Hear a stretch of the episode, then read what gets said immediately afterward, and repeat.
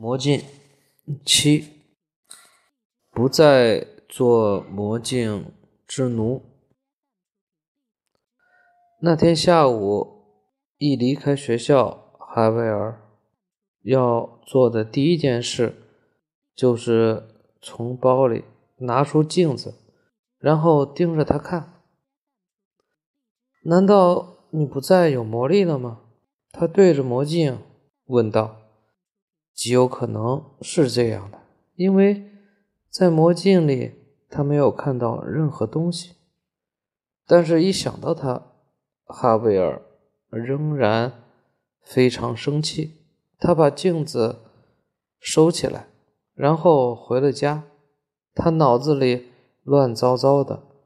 林芬呐，他的爸爸能忍受一个糟糕的成绩，甚至。甚至是不及格，但是零分的话，他从没有得过零分呀。他们又错过了一个天才，天才也不也会不及格的。像爱因斯坦，在年轻的时候数学就不及格。可这个道理行得通吗？哈维尔。不太确定，尤其是在最近的几天里，为了他自己，他已经在隐藏这种功能了，这种才能了。现在有两种选择：选择事先报告给爸爸，把事情告诉他，然后说服他，或者是什么？都不说，等着成绩下来，然后装作很吃惊的样子。但这两样两个办法都糟糕透了。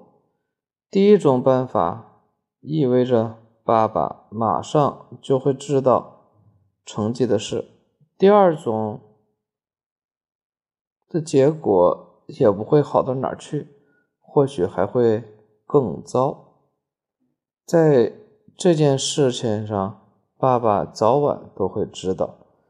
拖着不说话没有任何的好处。好处！天哪，可恶的镜子！哈维尔气急败坏地说。到了家，跟妈妈打了个招呼，就钻进了自己的房间。他又把镜子拿了出来，把它拿到眼前，但仍然什么。也看不到。白胡子老爷爷并没有告诉他，这镜子是否永久有效，是不是会有所消耗，是不是能够修复。不管怎样，这是对他来说都不重要了。他很沮丧，非常沮丧。忽然，哈维尔又感到十分愤怒。无来由的愤怒情绪向他袭来，他拿着镜子，手不停的颤抖，直到控制不住内心的愤怒，哈维尔把镜子摔到了地上。我恨你！由于镜子本身就容易碎，再加上哈维尔摔的时候很用力。魔镜摔了个粉碎，碎片横飞。哈维尔首先想到的是他赢了，接下来感到一阵轻松，不高兴，但还是轻松的。这说明他不再是镜子的奴隶了，尽管他得承认，对于发生的事情。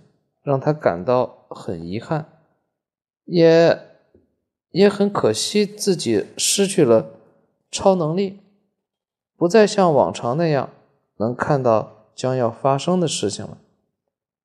他跪下来，用手指去触碰已经碎成了粉末状的镜子，这些纯粹的金银的粉末。马上就什么都不是了。现在他明白了，为什么一整天从考试没及格开始，就在镜子上看不到任何画面，看不到任何东西。那是因为没有什么可看的了，不是因为镜子不好使，而是因为它马上就要被打碎了，不能在对接下来的事情。做出预料了，预测了。哈维尔不能理解，会不会是你还有魔力，只是哪里出了问题呢？他的脑子乱极了，也没什么精力了，尤其是在经历了如此倒霉的一天之后。于是，哈维尔决定尽早忘了这面魔镜。回到自己原本忧郁、枯燥又平凡乏味的生活中去。这天，他没有吃晚饭，也没有兴致看电视，早早的就睡了。第二天，哈维尔一起床就开始哀叹自己盲目的把镜子摔碎了，但是已经没有办法弥补了。几天之后，成绩出来了，零分。他爸爸很生气，大发雷霆，就像预料的一样。但他得承受着零分就是零分呐，这是一个天才才会产生的心理疲劳。他辩解道：“一个天才。”你只是运气很好而已。你有多久没有预测对球赛的结果了？来吧，你告诉我，周末的比赛谁会赢？哈维尔多想告诉他，说是二比一啊，他非常想这么说，但这完全是无稽之谈。他知道的，最好是闭嘴，什么都不说。结果星期天的比赛，他们球队在自己的主场上零比三输掉了比赛。哈维尔生活又回到了遇到白胡子老爷爷之前的状态，他得花时间重新习惯这样的日子。尽管他非常怀念那面魔镜。当一个人已经适应了某种，特别的生活方式之后，再回到正常的生活中来是十分困难的。有时候他希望关于魔镜的一切都没有发生过，但有时又渴望回到有魔镜陪伴的那段美妙的时光。尽管他不想承承认，他从摔碎镜子的那一天开始。哈维尔每天都从白胡子老爷爷出现过的小胡同经过，暗暗的期盼，如果运气好好一点的话，他或许还会再出现。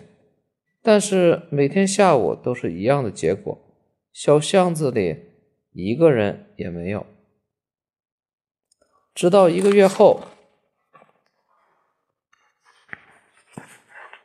哈维尔直到一个月后，哈维尔一动不动的呆愣在那里，吃惊的张大了嘴巴。有着变色眼睛的白胡子老爷爷在那里，就是在他第一次出现的地方，一点都不差。就好像时间并没有流逝，流逝过一样。他手里还拿着那张海报，上面写着“便宜的魔镜，预购从速”。